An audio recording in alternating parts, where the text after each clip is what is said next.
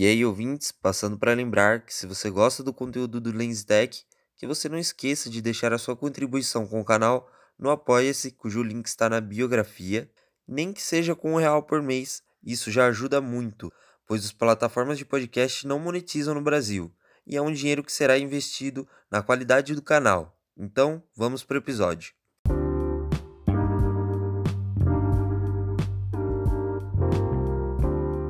E aí, ouvintes e espectadores do LT, no episódio de hoje vamos conversar sobre as decepções que a Black Friday causou em muitos e analisar os preços do ano todo para comparar com os preços apresentados do dia 27. E com isso tentar entender de alguma forma o motivo desse evento ter acontecido. Mas antes peço que você não esqueça de deixar a sua ajuda para com o canal em forma de like, inscrição e compartilhamento do conteúdo, seja no YouTube ou no Spotify já será um apoio enorme, com certeza vai ajudar o canal a ser mais próspero e manter cada vez mais pessoas informadas sobre tecnologia.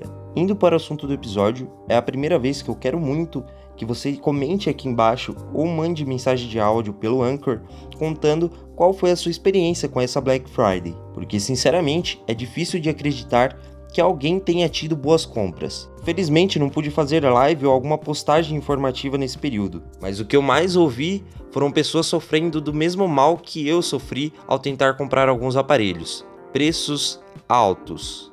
A maioria dos aparelhos eletrônicos continuaram ou aumentaram os seus preços nesse período. E fazendo uma pesquisa de histórico no site Zoom dos smartphones que estavam cotados entre os mais prováveis de terem preços ótimos no dia 27, em uma média geral, é possível notar uma subida nos gráficos dos últimos seis meses e estabilidade ou também subida no gráfico de 40 dias.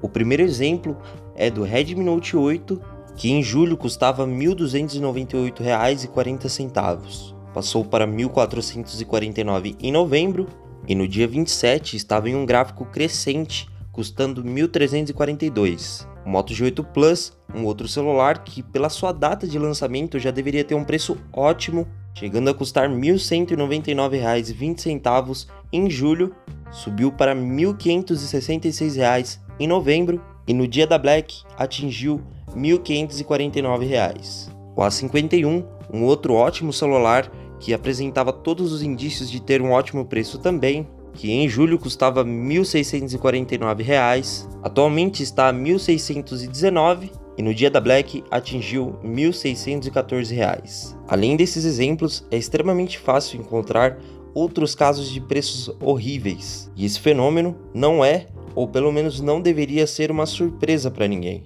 pois com todos os acontecimentos desse ano refletindo diretamente no comércio, as únicas duas previsões eram ou a Black Friday seria ótima, pois as lojas iriam aproveitar para repor o dinheiro perdido esvaziando o estoque, ou a Black Friday seria como foi, péssima pelas lojas quererem o resguardo e não realizar grandes promoções. E enfim, boa sorte nas suas próximas compras. Tudo indica que tem uma tendência de queda de preços agora na entrada de 2021, já que 2020 foi um ano tão ruim para celulares ou até mesmo para a tecnologia em um geral. E é basicamente isso aí. Esse episódio vai ficando por aqui.